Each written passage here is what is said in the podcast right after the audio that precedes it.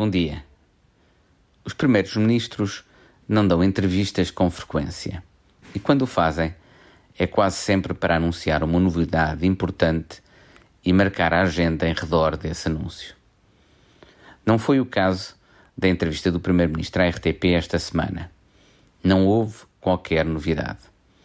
O mais próximo disso foi o anúncio de um anúncio, ao dizer que o governo irá em breve apresentar um plano para a habitação.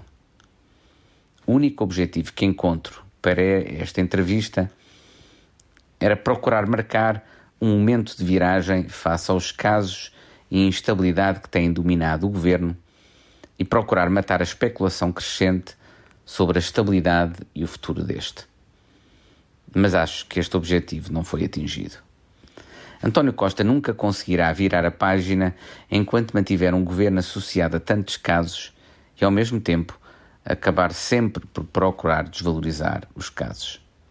É verdade que reconheceu que o governo se pôs a jeito, mas, para além dessa afirmação, procurou sobretudo evitar discutir esses casos, regressando à tese que não interessa discuti-los, pois o que preocupa os portugueses são os resultados da governação.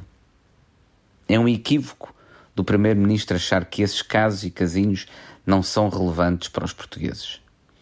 Independentemente do juízo, bom ou mau, que se faça dos resultados deste governo, e o meu juízo é mais mau do que bom, esta tese do PM é perigosa e um erro. Perigosa porque numa democracia a legitimidade nunca pode decorrer apenas dos resultados, como aliás o deputado Rui Tavares disse no debate parlamentar em que António Costa já o tinha defendido. Há até o risco de se confundir esta tese com o famoso rouba mas faz.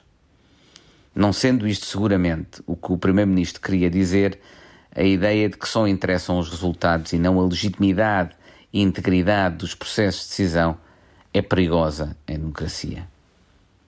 Mas é também um erro, porque a probabilidade de obtermos melhores resultados aumenta quanto melhores forem os decisores e a qualidade dos seus processos de decisão.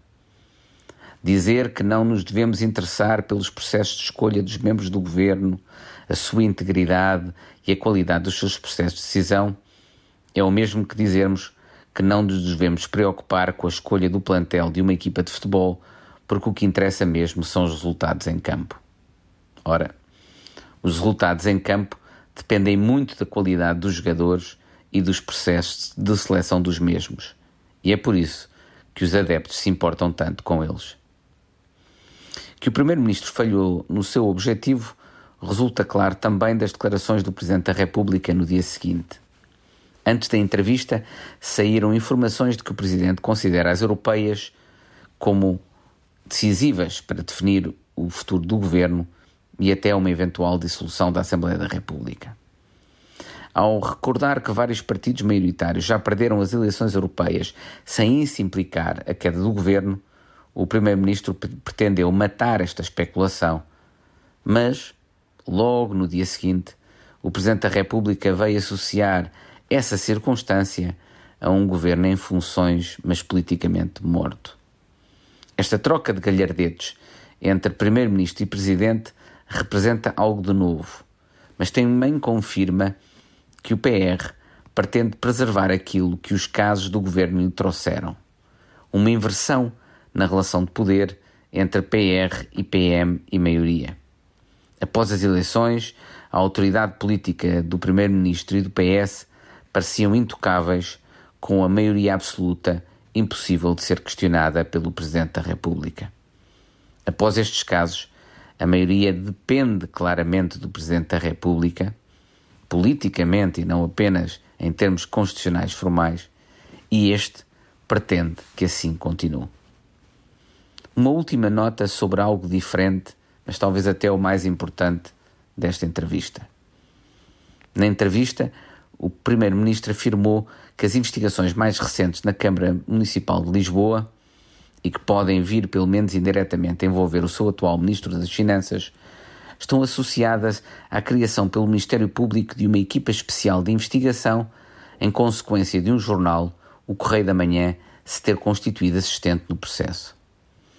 O, o Primeiro-Ministro afirmou que o processo estava parado há cinco anos e que foi a constituição do Correio da Manhã como assistente que, e cito, levou o Ministério Público a constituir uma equipa especial de cinco magistrados. A ser verdade, isto seria muito grave e exige uma explicação da Procuradoria-Geral da República, porque a decisão de investigar um processo ou o ritmo e recursos que lhes são destinados não podem variar em função da constituição como assistente nesse processo de um jornal. O que o Primeiro-Ministro afirmou significa que ou o Ministério Público não estava a investigar adequadamente até passar a existir o envolvimento desse jornal, ou que se deixou condicionar por esse envolvimento para dar uma importância a essa investigação que ela não merece. Se não é verdade, então é muito grave que o Primeiro-Ministro tenha dito tal coisa. Qualquer das circunstâncias é inaceitável num Estado de Direito. E que isto não se discuta é incompreensível para mim.